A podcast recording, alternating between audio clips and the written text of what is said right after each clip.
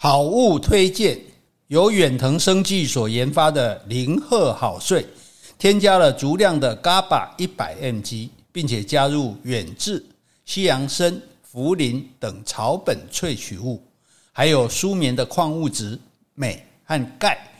睡前一小时服用两颗，就可以轻松入睡，让你隔天充满活力与精神。现在网络有优惠价九百八十元。让常有入睡困扰的你可以轻松入眠，一起好睡吧。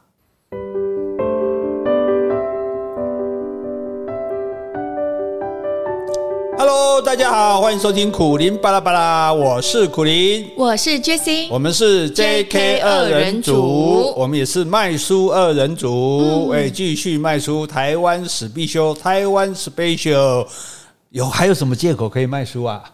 没有借口啦，因为我们电子书上市了，哎，哦、对不对？所以各位想要要买电子书的，之前也很多人在问嘛，哦，那各位可以看我们简介上面有连结哦，你就可以买电子书了。希望大家努力的买，继续的买。哎，好像还有听众一次买十本送别人，对不对？啊，有啊，这非常感人哈。那个，因为这样子哈，才会让我第一刷至少可以卖完。不要让我在出版社老板面前抬不起头来。我们上次新书发表会，他书卖不够，是他在我面前稍微有点抬不起头来呢。他不好意思了，对啦，说抬不起啊。但是如果后继无力的话，那那我我我呃。一刷都卖不完，对，怕我们抬不起头来，所以再拜拜托大家帮忙我抬头。虽然人家三岁五岁就抬头，老高说的。嗯，你六十七岁，我六十七岁还抬不起头来，我我我我好没好没事，还那就是希望大家来看这本书。我觉得还有有人跟我讲一个很好的那个用法，念给小朋友听。哦，用念的、啊、对，小学小学生五六年级其实他就可以听了，四五年级其实都可以听了。你就用念的，因为里面很反正很有趣嘛，而且也没有限制级的部分、啊。是不是要请他来录有声书就好了？诶，就趁不然你就放 Podcast 给他听。但是我觉得，呃，爸爸妈妈念给小孩听，小孩随时可以问你。就像我们在讲一样，你随时问，或者你再帮他解释更清楚会更好，而且拉近亲子的距离，对，不要每次在念就念《爱丽丝梦游仙境》，那有什么意思，对不对？好好，哎，想尽办法推销，真是我已经是不遗余力了哈。好，那我们今天呢要来介绍一本好书哦，不要大家不要听到书就吓跑，因为这个书实在太搞笑了哦。哎，这个书光是书名就很搞笑，它叫《猫咪是一体吗》？猫咪是一体吗？哎，欸、啊，猫咪怎么可能是液体呢？对呀、啊，人都不是液体、啊。可是人有百分之七十是水分啊，如果一个水分占这么多的东西，为什么是叫它液体而不叫它固体？我们都不是一体，那猫咪应该更不是吧？哎、欸，可是不见得啊。所以这个这个就是、欸、对。那你知道猫咪占了多少水分？身体上跟人也不会差的太多啊，对啊。但所以对，所以重点不是在重点，就是说它其实这些东西就是要让我们有。另类的思考，对，另类的思考。因为得诺贝尔奖，你像我得过《中国时报》散文奖、《联合报》小说奖、这个极短篇小说奖、呃，中外文学现代诗奖、吴浊流文学奖，哇！你现在炫耀吗？如数不是因为全部只有这四个，念完就没了。但是最后我的每一个作者最终的目标，诺贝尔文学奖。啊，离我是比这个万年一一万年光年之外的星球还要遥远。哎，台湾人好像也没有人得过，对不对？台湾只有一个人被提名过，而且对李敖。那李敖被提名，大家也不要觉得哇太厉害，为什么会被提名？因为只要有诺贝尔文学奖评审委员一个人推荐你，你就会被提名了。哦，那李敖刚好认识这个人，那就。请他推荐，他就被提名了。啊，当然提名也没用啊，也没上啊，对，好，哎，但是至少被提名过了，对。可是比较容易得，我现在的目标我已经退而求其次，我要拿这个搞笑诺贝尔奖。哦，真的？哎，搞笑诺贝尔奖它是每年都有发的哦，是每年你如果注意看这个报纸的话，它都会写哦，它都会有消息哦。它只要是你的言论搞笑，就还是要实际的东西发明。实际的东西，它是一九九一年创建创建的这样子啊，它的宗旨是说让让人在发笑之后也能进行思考。嗯，你求求了你也行欢呢，嘿，所以过去三十多年来，为这个世界带来不少的欢笑。哎，可是我们怎么都不知道啊？哎，其实我每年报纸我都有看到，对，只是我们没有特别去注意它而已。因为它这个，哎，很多人报名，每年一万多人报名，哎，真的然后严格选出十项，嗯，你要有研究主题，不是说随便去讲讲个笑话那样子，不是。所以它到底是要有实物呢，还是要有一个实际的研究报告交出去？啊、研究报告对对对，并不是有发明，不是不一定要发明，发明也可以啊，就是反正你就是与众不同的东西就对了啊，不是像我这样东东鞋子讲个笑话那样就可以得奖哈。那。而且这个奖，哎、欸，日本人还得奖蛮多的哦。二零二零年在内，日本已经连续十四年得到搞笑诺贝尔奖了。欸、那一次颁奖几个人呢、啊？每次十个，每年十个这样子哈。所以今年你可以注意一下，看颁给谁。那日本人发明的哦，得奖的有一个是狗语翻译机，嗯，就这个翻译机拿着，然后狗狗讲什么，它就会翻成人讲的话。狗狗也只会吠叫而已啊。对啊，吠叫的声音不同啊，所以人家这就有意思啊，研究啊。比如狗说，啊，就是啊，好痛啊，就是我想出去玩，呃，这诸如此类。这大概我也知道。对对对啊，但是但是这个机器会直接翻出来啊。可是每只狗又不一样，所以才好笑啊。所以这所以它。这个这就像 Google Map 一样啊，既然 Google Map 可以翻译各种语言，将来进步也可以翻译狗语、猫语、鸟语啊，对不对？哎呀，这个就是这个，所以你就从这个东西你就知道说，哎，这个很好笑，可是呢，也不是没有道理的。嗯，照理讲，如果狗狗不同的叫声代表不同意思，我们如果能够深入研究的话，我们就不需要说，我自己的狗才知道它在叫什么哦，可能对不对？我们看到每一只狗在叫什么，我们都知道，对对。还有一样，卡拉 OK 也是也得奖。卡拉 OK 不是一般都有了吗？对，卡，但是卡拉 OK 这个构想当初就得奖了。哦，对，就说因为我们唱歌通常就是要有乐队嘛。是啊。对，卡拉 OK 在一在日文的意思就是无人乐队。嗯。哎，没有人的乐队嘛？你看，你你不需要乐队啊，不需要有人伴奏，你就可以唱歌。对对对。这其实是一个很好的 idea 的，哎，所以他也得过奖。那所以卡拉 OK 也是日本人发明的吗？是啊，是啊，日本人发明的，对，所以。那通常这种奖，如果你看到，你就会有人说啊，有够鸡肋的，就是这个东西好像没有也没关系啊，对，狗狗狗语翻译机有什么需要，或者是觉得笑死这样子啊？那我举一个例子，这这也是我们今天会介绍的，可以当防毒面具来用的胸罩。你觉得怎么样？哎、欸，其实好久以前那个 SARS 时代，不是大家在买那个 N 九五嘛？是，我就觉得它长得有一点像胸罩。对，没错。那如果我们把胸罩改造成可以当防毒面具使用，你看你就等于随身携带防毒面具，对不对？很好玩。需要时候，对，你就觉得哎，上衣拉起来，真的假的？哇，上衣拉起来不是陆小芬，是是这个防毒面具哦，所以它很好玩的东西哈。所以这些搞叫诺贝尔奖的很多研究者，他大有来历呢。他他也不是乱，就纯粹是乱搞。有些还上过那个 Nature，还有 Science 的杂志，就自然杂志、科学杂志，这都是世界有名的学术期刊呢。对，就是说我这个很多都是科学家，科学家，但就是我这个研究其实是有意义的，只是说，哎，大家觉得有点好笑，然后可能可能不是那么实用这样子。那有人是觉得说这个奖是在嘲讽科学啦，可是不见得是这样哦，哈，因为值得持续研究、值得赞扬的研究也能够具备奇特的一面，嗯，甚至是很滑稽的一面。你像刚刚讲胸罩当这个防毒面具就很好笑啊，是不是？可是问题是，如果它真的可以用嘞？哈，而且。让大家去注意在这个科学研究上面。所以他这样子的发明，然后也得奖哈，到底是这个已经有确实这个东西可以用了吗？还是说有啊？有啊，所以真的有了，真的有用啊！只是呃，他有卖，到时候等一下，我们再等一下，我们今天来团购好了哈。简介了一下也会有。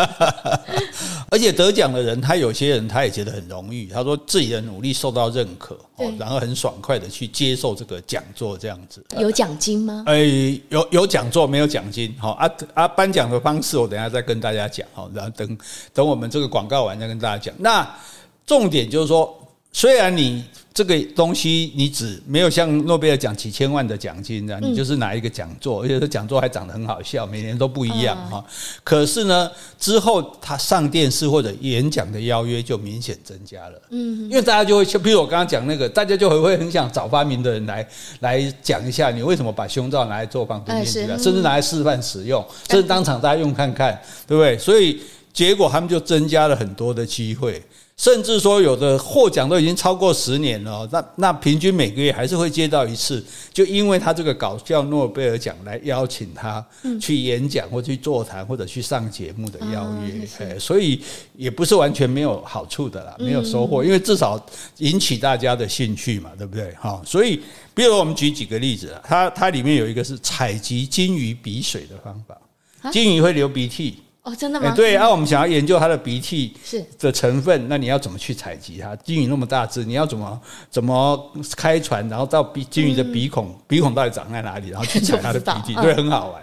然后另外一个也是金鱼，他说金鱼对话哈，不是光用唱歌的，金鱼可以用放屁来对话。放屁？对，就是你放一个屁，不，让它放一个屁，不不，就意思不一样，这样。哎，对，你看，这是不是也很好玩？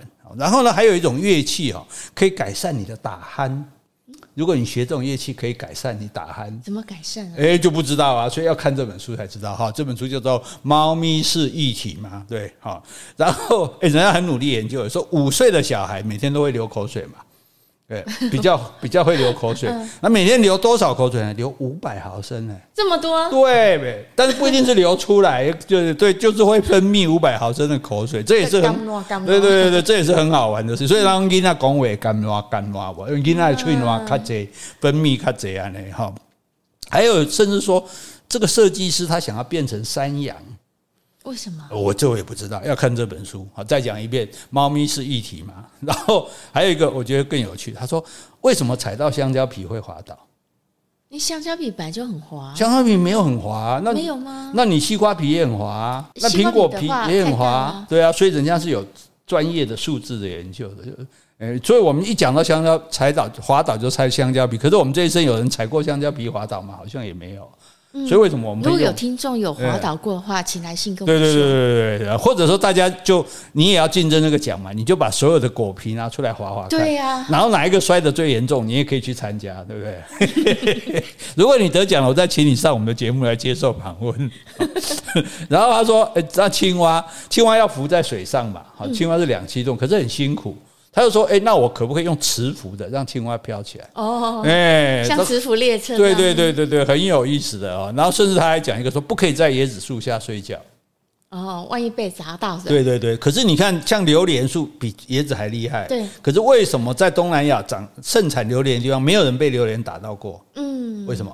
因为大家知道，如果被打到的话，可能会死。一辈子醒不过来。那种傻瓜都已经被打死了，所以没有了。好，这个是非常有趣的哈。等一下，我们就要来帮大家介绍这个奖的选拔方式，还有它几种奇特的这个得奖的这个这个诶成作品哈。那我们先来回信。好，先回 Podcast 留言。好，这是我们的听众艾尔莎 Elsa，他说：“Hello，苦林老师 Jessie，你们好，新年快乐。”这周三特别有去国际书展购买台湾史必修，还有主题广场支持老师的见面会。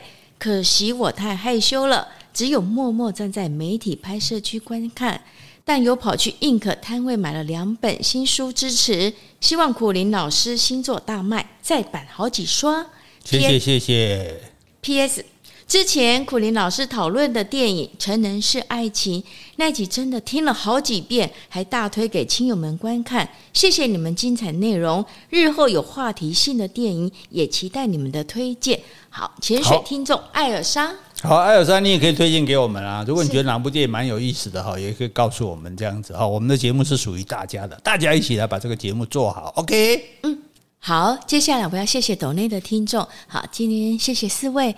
好，其中先两位是王林慧跟 Grace，呃，应该都是女性听众，嗯、不过他们只有留下用户名称，并没有留言。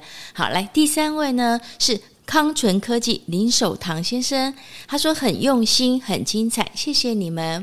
好，来最后一位也是我们老听众，开飞机的。他很好玩，哦、是 Tom 嘛？他每次的昵称都不太一样。他说：“请你们喝饮料跟吃咸酥鸡哦。”哎，说到咸酥鸡，我上礼拜去买咸酥鸡，就那个老板娘跟我说：“哎，Jessie，哦，好像是你们节目的听众，那个什么，呃，是什么节目？他也说不上了。嗯”我说：“哦，是我们 Podcast。”他说：“那位听众说啊。” Jessie 吃什么就跟我来一样的，不过那天说已经也去过两三次了，这次他说指明说要跟我吃一样的。哎，如果有听到节目这位听众，那你有没有觉得很好吃？因为我每次几乎都点一样的。告诉我们，告诉我们，我跟你讲，我们家老婆每个礼拜会发出一次一次幸福的赞叹声，就是当他吃到第一口咸猪鸡的时候，好吃死了，好吃死了，真的是真情流露啊！是啊，啊好。好，接下来我要回信。好，这封信呢是位林小姐。好，她说想要用信用卡汇款给贵节目，但是都汇不进去，甚至动用到两台智慧型手机，可否告知是否有其他方法？诶，这个第一题的话，我好像也没有其他方法，因为我们都是用那个平台，就是要输入信用卡。好，然后呢，他说我是你们的听众，但我新买的那台华硕电竞不写赞助者就变成支持北京。还有我买了苦林的凡事问庄子，很好看。好，谢谢两位林小姐。好，那如果说真的汇款有困难的话，其实就换一个方式，就买我的台湾史必修啊，对呀、啊，对不对？多买几本送给朋友嘛，对不对？那我也是会收到一部分的版税、嗯、啊，这也是一种赞助啊，哈，是感恩哈。好，谢谢林小姐哦。好，来接下来我们就继续来讲哈，这个诺贝尔搞笑诺贝尔奖哈，搞笑诺贝尔奖可以让人家推荐，也可以毛遂自荐。这样子就把你研究的主题投稿过去，这样子啊。不过以过去的经验来看，毛遂自荐的没有人得奖，你在自吹自擂，没人理你。所以那这个接到这些投稿之后，他有一个创始人哈，叫做马克亚伯拉罕，他就率领一个搞笑诺贝尔奖的委员会开始进行讨论跟票选，然后决定该年度的得奖者。哦，这个这个委员会组成不是普通人哦，那种什么科学杂志的总编辑啊，科学报道的记者啊，甚至真正的诺贝尔奖的得主哦，哎，啊，对，所谓呃诺贝尔得主是有，比如经济啊，啊，对对对，医学奖啊什么，对对对，还有很多科学家这样，所以他不是找一群谐星来选的，我跟你说哈，所以那搞笑诺贝尔奖这个这个东西就是。好笑的研究就对了啦，哈，就是，但是这种笑是带着善意在笑的，哈。那当然，你获奖，有的人可能觉得也不是很名誉，因为这个东西有点有点，诶，这个有点搞笑嘛，哈，有点不正经这样子，哈。但是呢，诶，他们也不介意，大部分都会来接受，很少人说会拒领的哦，诶。那像这个二零二零年，他们医学教育奖，他们有分类，医学教育奖他颁给谁呢？他颁给美国总统川普啊。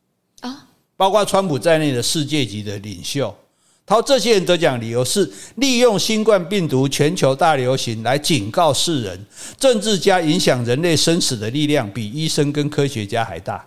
哦，怎么说？这就是很大的嘲讽嘛，意思说医生科学家都救不了你嘛，因为川普那时候说没关系嘛，这个很快就会过去嘛，结果美国才没有防疫，才死了几百万人啊，所以他这个讲其实是在讽刺说，原来原来这个政客会比医生跟这个科学家更厉害，他们会害死人啊。那这个奖要颁给谁啊？总不会颁给川普吧？颁给川普啊，川普不会来领，但是我只是公告 让大家看到，就是我我就是我就是在给你教了，给你。给你考试那就对了哈。嗯、那颁奖典礼是在诶麻省理工学院举行的哦，哦，麻省理工简称 MIT，Made in Taiwan 也简称 MIT 哦。那如果你是在那里毕业的，走路有风了。那最近呢是移师到哇。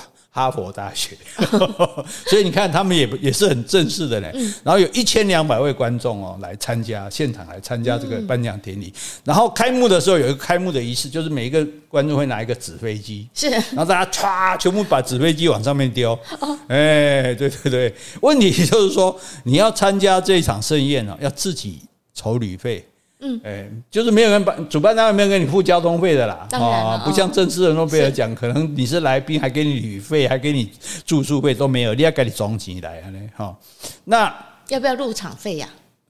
呃，入场就入场门票好像是不用，哈，但是更好玩是说，他会请正式的诺贝尔奖主也来现场。嗯，是，而且还有的是担任颁奖人，嗯，就比如今天好，我们在今天请到诺贝尔二零一九年诺贝尔医学奖得主某某某，二零一六年诺贝尔文学奖得主某某某，啊，请他们来颁某一个奖，这样，嗯、那颁完之后他们还不能走，因为大家不是把纸飞机都丢到舞台上吗？对，他们要负责把那个纸飞机扫干净 才能走。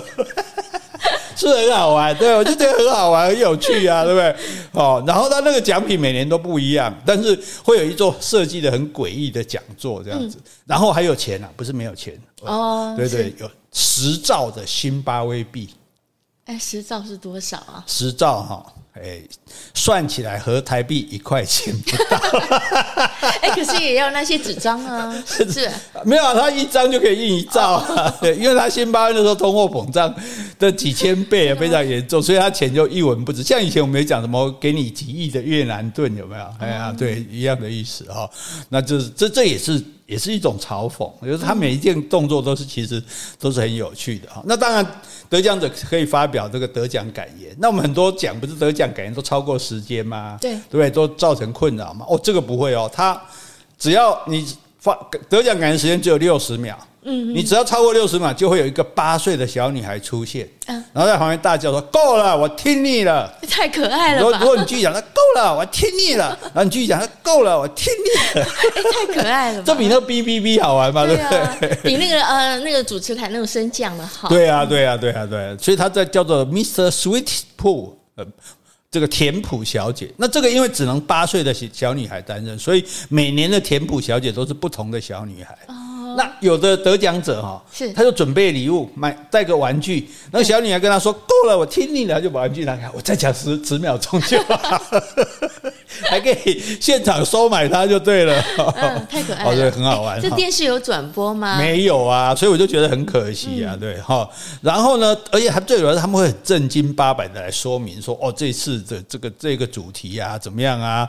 然后为什么我们让他得奖啊？哈，然后让大家要抱着轻松的这种心。”情，哎，然后来，所以得看待这个奖啊，所以这本书，因为我们都没有看过这个奖，对不对？所以我应该来看这本书哦，很，你就很开心的去看，说，哎，有人竟然想到这个，哎，有人竟然想到那个，哎，啊，这个蛮有趣的哈，让让你的打开你的思路嘛，就是去开脑洞，对对对对，开我们的脑洞这样子哈。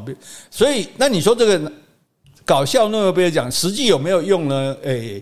好像其实也不太有真的有用哦，但是呢，有些东西你衍生开来，它其实是很有意义的。比如说，英国有一家的 Fat Duck 肥鸭的餐厅哦，它是米其林三星的餐厅哦，它有一道很奇妙餐点叫 The Song of the Sea 海海洋的声音，海洋的声音。对，那这道餐点的特色就是用粉圆做成的沙滩，粉圆可以哦，对对对，然后沙滩上放生鱼片，嗯，然后旁边摆一个一个贝壳。对，贝壳里面放一个 iPod，嗯，然后会会放那个持续播放海浪的声音，啊是，所以顾客你要戴耳机，一边听海浪声，一边享用这道餐点。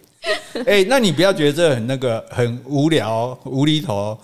有研究显示，当人们在听着海浪声音享用海鲜料理的时候，会觉得味道更为鲜美。哦，哎，他甚至有的客人在品尝之后，因为太过感动而哭了。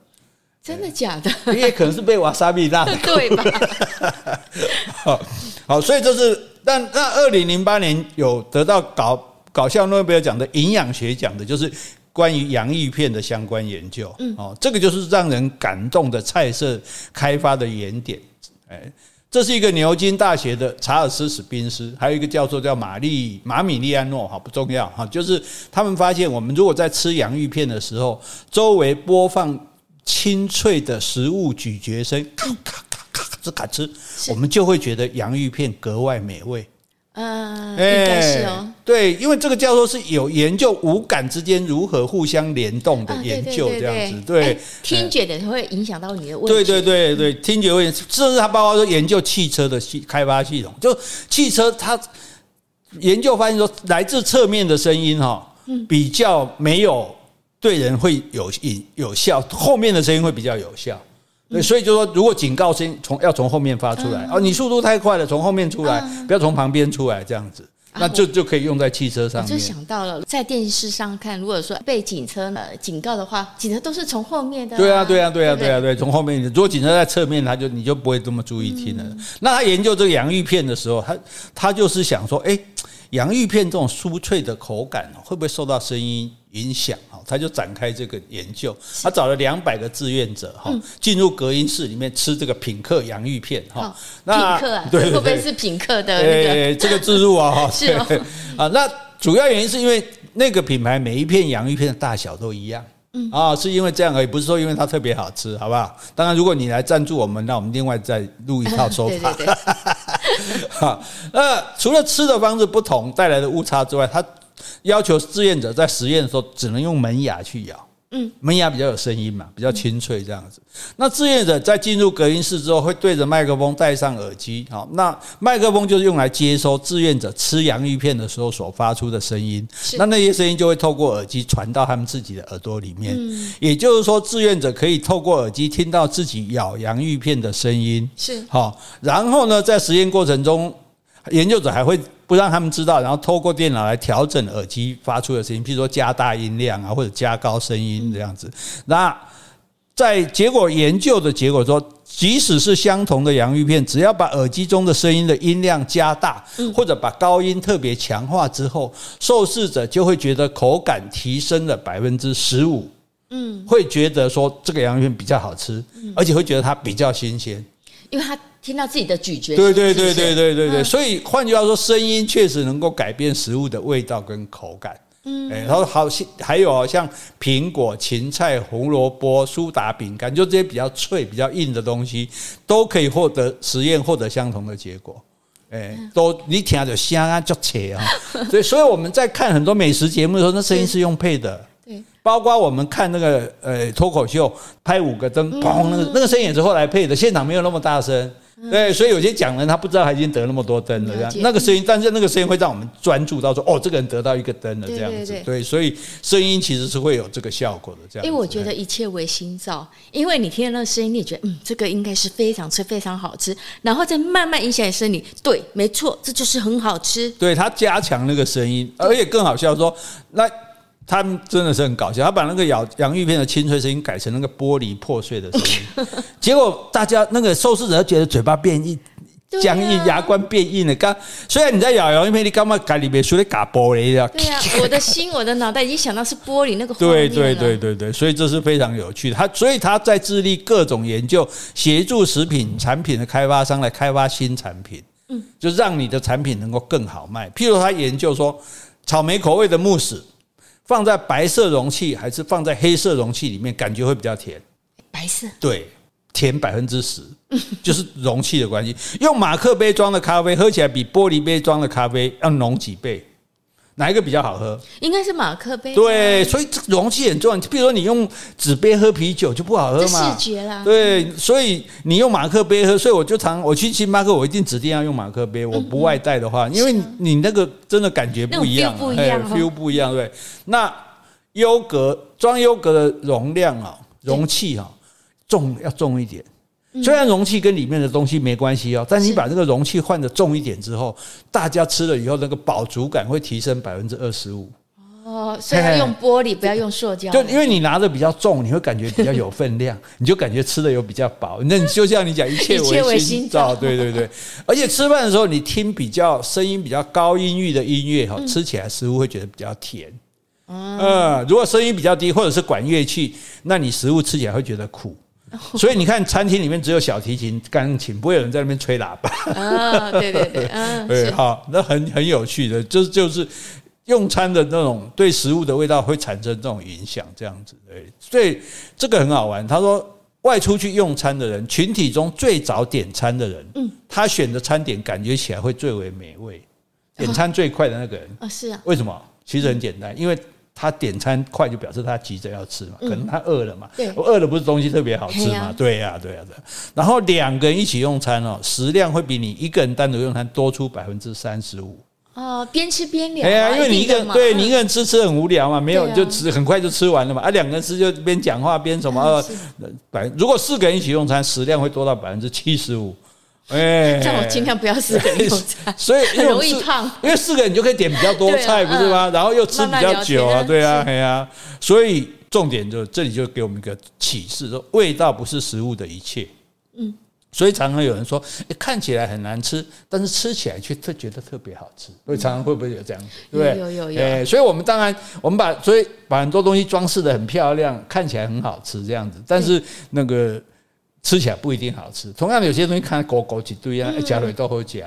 好，当然色香味俱全是不容易啊。可是事实上，现在告诉我们，就是说，包括所以为什么餐厅说要有气氛，对不对？嗯、为什么说要餐厅要放音乐？对，对不对？最好放个蜡烛。对啊，对啊，点对蜡烛一点起来，你就感觉哇，那因为烛光照人的肤色是最漂亮的。对，所以用烛光比用任何其他的光都好。但是问题就是说，哎，这也是一个文化的问题。我跟那个。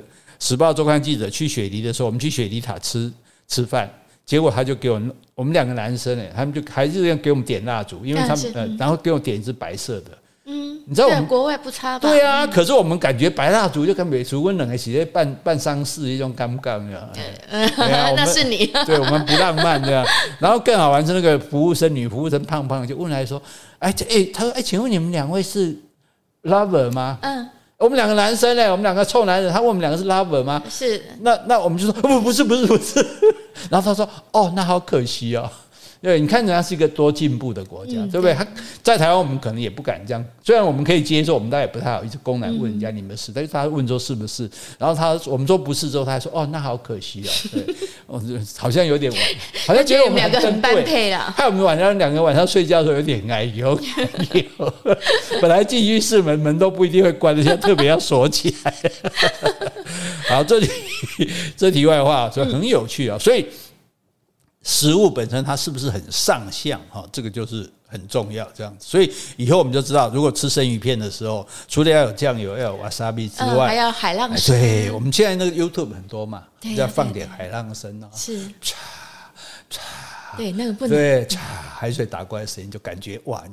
那你就感觉那个生那个生鱼片是刚刚才捞上来的，啊是，对对对，好，所以就有这种气氛。哦，这个其实蛮好玩的，对不对？哎呀，对啊，所以我们自己增加这个吃食物的乐趣哈，所以下次下次你在吃那个洋芋片的时候，你就把它声音自己播出来听，咔嚓咔嚓咔嚓咔嚓，哦，好好吃哦，咔嚓咔嚓，然后或者是蹭骨头。你你好，虎姑婆 在咬小孩手指头，一个巫婆在咬，这不是这这这鸡脚啊，鸡脚啊，鸡脚冻了，不是不是小孩的动作声音很像虎姑婆。好，来，接下来我们要讲刚刚讲最最有趣的那个救命的胸罩啊，这是二零零九年得得奖的这样子，那个呃，这这是是那个画面蛮诡异的哈，因为一群那种。德高望重的诺贝尔奖得主哈，这满脸笑容的把脸埋在粉荧光粉红的胸罩当中，还要荧光粉红？啊，对对对对对，每个人都每个人都拿一个胸，哎，这些人都正经学者，穿着那个西装，戴着九九啊领结，然后就拿起一个荧光粉红色的面罩，那个绒胸罩扣在自己脸上。那这个胸罩是干嘛用的？就是说意外，比如气爆啊，或者各种事故有烟尘很严重的时候啊，那这个胸罩就摇身一变成为救人一命的防毒面具。嗯，哎，这厉害了吧？哈，这个这个产品的开发动机就是说，想要尽可能的降低意外事故对人体产生的影响。哎，对，那就是就是意外嘛，你一定不会随身带。对对，因为没有人在带随身带。你现在如果随身带防毒面具，人家警察马上抓你啊！你是不是要抢银行？警察会跟你说，抢银行戴口罩就够了，不用戴防毒面具。差不多。或者或者戴那种有没有？就是呃，只有露出眼睛的那种，对，就够了。干嘛要戴防毒面具？那表示你要放，你进去要放燃烧弹啊，哦，放那种气体啊，对。那所以。结果，因此我们要随时准备好。问题是我们没办法随身带着一个防毒面具，那怎么办呢？就把它穿着。哎，把它穿着。这个有专利的哦。哎，二零零七年他就取得专利了。哦，那这个胸罩后面两前后两侧都有扣钩，就是可以从前面开，也可以从后面开。哎，那这样才能拆成两个来用。是。哎，所以啊，那胸罩有前开式，有后开式嘛？那它就是前后都开这样子哈。那在这个。罩杯，你说那罩杯拿起来就当面具吗？是啊，没那么简单。它设置有那个过能够过滤有害物质的滤网，嗯，对。然后还有一个能够在呼吸的时候帮助排气的气阀啊，对。所以，哎，这不是随便的，人家科学家呢，哎，你用胸罩起来看病，看病你也停止呼吸哦，跟你讲。哎，所以这价钱应该不菲吧？然后等一下告诉你，好，来，那穿戴后可以维持正常呼吸超过十五分钟。就好像我们坐飞机的时候，不是那个会掉下来那个吗？对，但是那是一个，那是对不对啊？坐飞机那么久都没看过那个掉下来，最好也不要看到，对，最好不要。好，那是飞机失压的时候，里面会没有空气，然后带那个，那只是短暂时间，通常它就恢复以后就好了。这样哈，好，那除了在危急时刻救命之外，日常生活中是可以当一般内衣来穿戴的哦。所以这个气阀或者是这个诶过滤网，其实它不会很占位置。哎，对。可是这样会不会太闷呢？不会太闷啊，不会太闷啊，它有过滤网啊。可是这样感觉好几层。它有气阀，就是空气会过。所以为什么我们现在的口罩，为什么说当时很难得有？就是为什么会缺口罩？就口罩你不要看它，它里面是好几层的。对，里面包括可以让空气过来，但是不会让细菌跟病毒过来，都这个有点那 c o t e s 的那个味道。这样对哈。好，那这种胸罩呢？首先，你使用的时候，哎，这个我们应该示范。像想象空姐在示范的时候，就把胸罩，哎，首先将这个胸罩解开，哦，成为两个独立的罩杯，然后将罩杯罩杯完整的盖覆口鼻，同时将侧边的布往后方绕一圈，包住头部，再将前后两个扣钩扣在一起。哦，如果罩杯的尺寸太大，就把包覆的范围从鼻子扩大到下巴也可以。啊，因为有有些人比较大嘛，这个可能 G 罩杯啊，有人是 A 罩杯啊，A 罩杯罩住鼻子啊，G 罩杯就可以连下巴都罩起来，对，而且它不是有勾勾吗？所以勾勾刚好绕一圈把它勾住，这样就不会掉下来。哎，这了不起，我真的很想戴戴看。那因为两个罩杯都有防毒面具的功能，所以说等于是一件就是两人份的防毒面具，所以。遇到紧急状况的时候，就是要使用的时候，就跟飞机上一样。飞机上不是说，请你先把自己带好，那个掉下来，然后再帮旁边可能是小孩再带嘛，对，你不要先帮他带，你自己没气了，你先带好再帮他带。那这个胸罩防毒面具也是一样，你自己先带这一半，然后再拿另外一半帮周围的人给他带，这样子。哦，这个伟大的人叫做伊莲娜·博德纳。博士哦，对哦，她是女生哎啊，对呀，女生才会讲到这，男生想到这个就有点老不休了，也是对啊，对不对？好，那当然你会吐槽，问说你，那你为什么要做成胸罩的样子？哎，其实他是有的，有理由的。这位博士他是出生在乌克兰。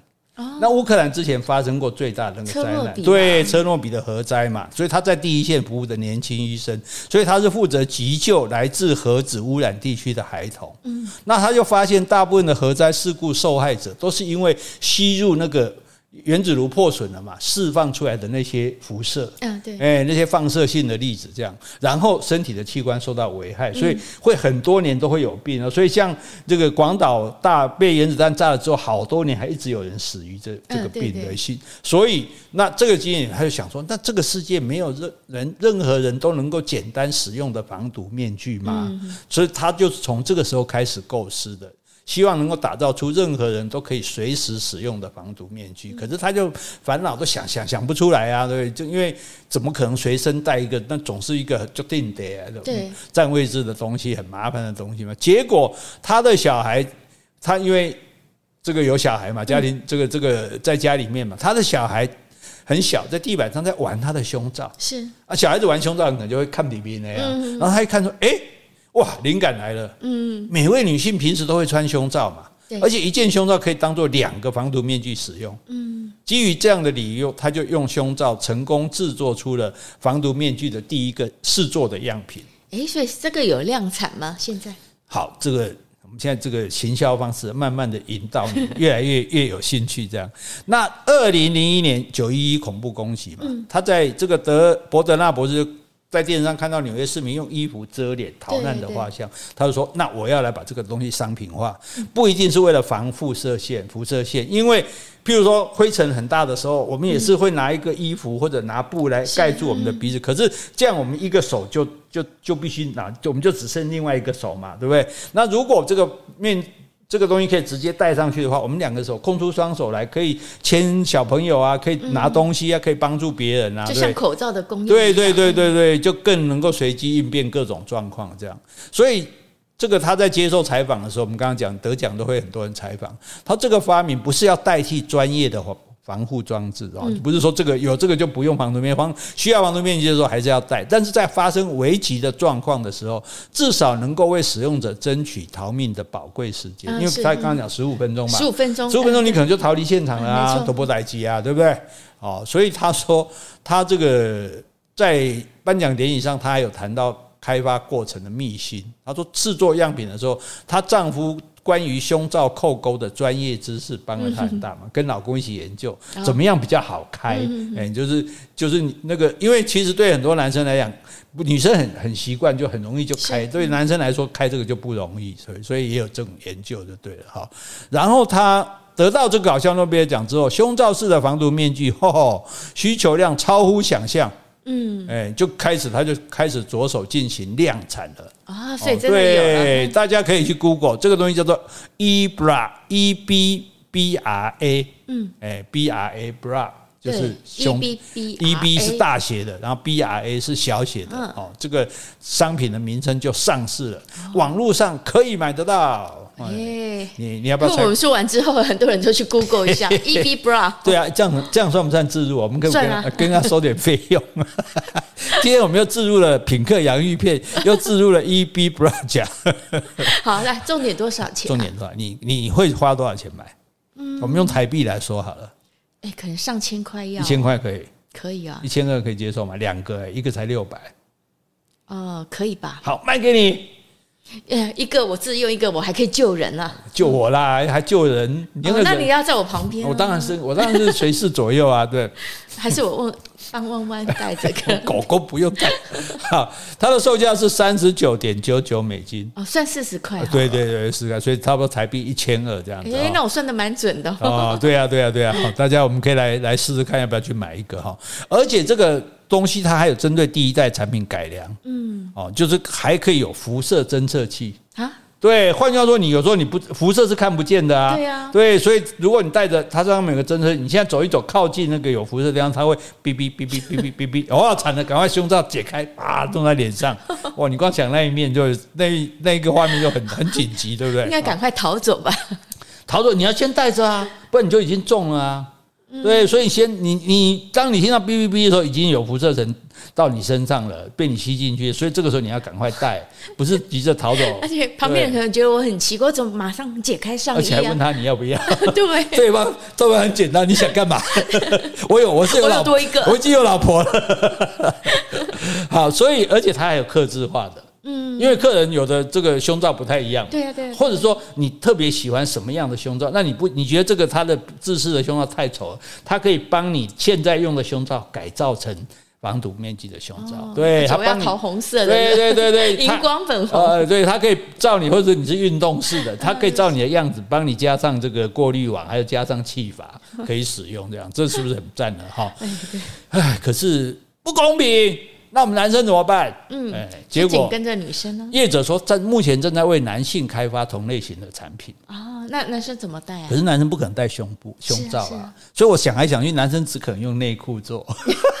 啊，我知道，是不是？你那个屁股两个就当做大胸部了，对呀，对不对？搞不好，可是男生如果要把自己的内裤来蒙在，如果女生的胸罩要蒙在我们脸上，我们是乐观其成的。但是要蒙自己的内裤啊，实在是有点呃，生命比较重要。哎，很多都用小 baby 的那个臀部啊，当做那女生的胸部广告。所以我们现在只好请这个好心的女性哦，把胸罩其中一半给我们了，这样子。好，所以我们对女生要好一点哈。所以这这个他还讲啊，他说。他这是他的致辞。他说：“各位，女人拥有两个乳房，这不是一件很美好的事吗？我们不仅能够挽回自己的生命，还能拯救自己的真命天子。在使用这项保护装置时，平均耗时不到二十五秒。我们其实花五秒就能够穿戴完成。至于剩下的二十秒，则是用来烦恼该拯救旁边哪一位幸运的男士。太搞笑了，真的很好玩啊，有趣哈。好，来，我们再介绍最后一项产品。当然，总共有二十项。我们今天帮。”大家介绍三项，大家如果有兴趣就去看这本书。猫咪是议题嘛？哈，你有没有在一些场合碰到有些人很多话？然后话又又不想要听的话，有啊，对不对？这这一定常常有这种场合嘛，对不对？哦，每天呢，你的长官、你的老师啊、你的老公啊，每天每天啊，你看每天都还故意瞄我一眼，知道吗？我老婆越来越厉害了，好吧，甘拜下风。这个时候你就很想。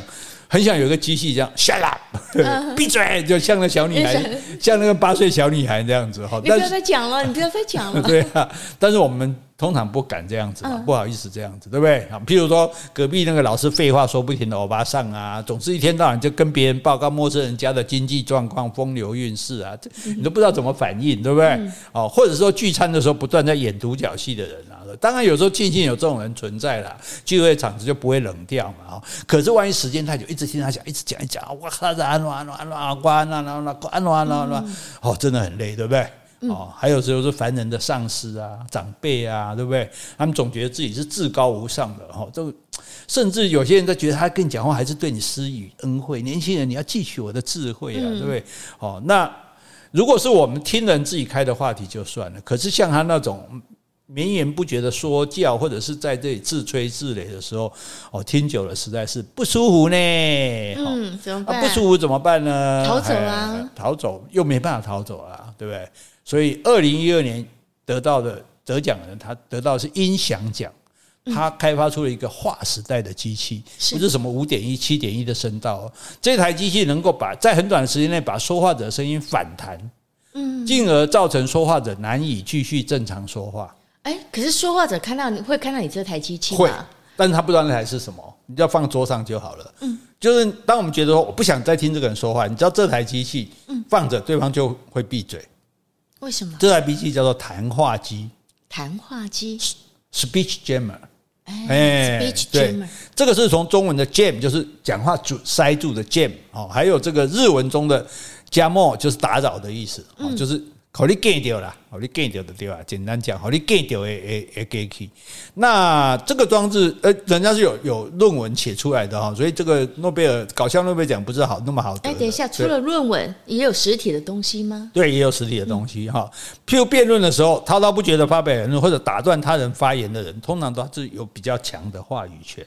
没错，很多，然后或者在图书馆或者电车上那种不适合大声说话的空间中，就是有人大声说话，我们也很难以制止啊。对，每次坐高铁，哎哎呀，我这边搞啊，我三点五十五分搞吼，啊你车开来给我载，啊你停在红灯边啊，卖停你遐遐，警察翕相啊，停个鬼哦，啊我搞下来哦，你嘿吼有天啊，哇，是不是？是不是常常这样？对啊，不知道怎么办才好啊，对，好，那所以。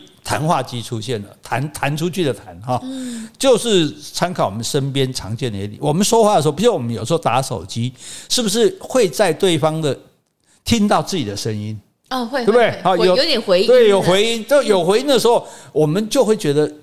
讲讲不太下去，这样子感觉会受到干扰，这样子，或者说旁边太吵的时候，我们声音听不到，我们声音就会大声。所以为什么很多那种老人家他声音大，因为他耳朵不好，对他重听，他听听不清楚，所以他以为他觉得很小声，所以他要大声让你听到这样子啊。那或者说我们自己觉得说话含糊不清的时候，就想说，哎，要说清楚一点，要字正腔圆哈。字正腔圆，是的哈，是的。那所以我们说话的时候就。可以让他同时，应该同时听见声音。我们的谈话机就是来扰乱他说话。譬如说，我们用这个。大堂、大礼堂用麦克风说话，有时候会这样吧，或者线上会议啊，或者说我们刚刚讲手机里的回音啊，这种。就是如果你自己说话的时候会延迟一点时间才听到自己的声音，你就会变得没办法好好说话啊，对不对？像我们刚刚都会蹲着来吧，都会蹲着来啊，就就像就像电视说，每次说我们现在请这个现场火灾现场的主那个呃记者告诉我们，然后他就会啊一下才才讲话，对，好像这种人工方式让人慢一点听到的声音，这个叫做声音延宕回。馈，一旦发生声音延宕回馈，很多人说话就会变得支支吾吾，甚至不断的会说错话。哎，所以这个很好用，这这个东西长得像一把巨大的手枪。哎，对，因为他觉得这是一个武器，这样子哈，所以你放在那边，你就扣下扳机，谈话机就会发挥作用。在接收到说话者的声音后，搭载于谈话机里的指向性扬声器，啊，等于 speaker 就是喇叭，就会在零点二秒后把声音回弹到对象。就算距离长达三十公尺，它也可以发挥作用。所以在大讲堂上面在演讲，如果你要去捣蛋，你也可以弄这一台。然后只要讲到说啊，我们今天来到，然后就我们今天来到，就会有有一个回声这样哈。那当然呢，这个条件不同还是不一样。譬如说念新闻稿哦，这个影响效果最大。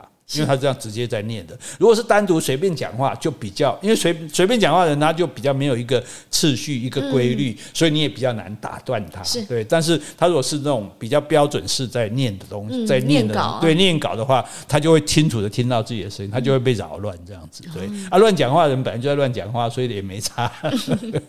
好，所以诶，这个是。日本开发的哦，这个在日本的金田淑大学叫做立原一贵的教授，这样。那他本来就是在开发提升口头报告能力的，对。所以像刚刚那个机器，虽然对我们有妨害，可是对口疾的人却有帮助啊。对，口疾人就让他觉得听到自己的声音，这样对。因为口疾有时候很困扰啊，那譬如说这个不是讲嘛？口疾人到街上去，到市场去，然后市场人就说要买肉。是，嗯，那老板就，那就开始切嘛，他就说切切切切切，老板就一直切切切。切，啊，切半斤就好了，靠腰我已经切三斤了，这样。是，好，然后呢又去买汽水，然后到汽水段五块钱，然后好开开开，老板就砰开一瓶，砰开一瓶，砰开一瓶，然后开玩笑，那那么贵我不买。是，然后后来就有一个人要倒车，就叫你帮我看一下车子。他说：“好好，来来来来，再来来来，就撞到了。”嗯，结果我有一次在游览车，我们的玩家就会讲这个笑话。讲完之后没多久，有一个小女生爸妈抱着她，就那小女生讲说。苦林叔叔，他说 糟糕，把他教坏了。哦，所以，所以他其实是为了让大家能够好好的讲话，那结果刚好就，因为他用摄影机拍摄客户口头报告的过程，然后分析他说话的速度、停顿的频率，还有啊，就提出他改善的建议这样子。所以，你就算在系统上提醒客户说话速度要放慢，执行上还是有困难。是，所以他就想到。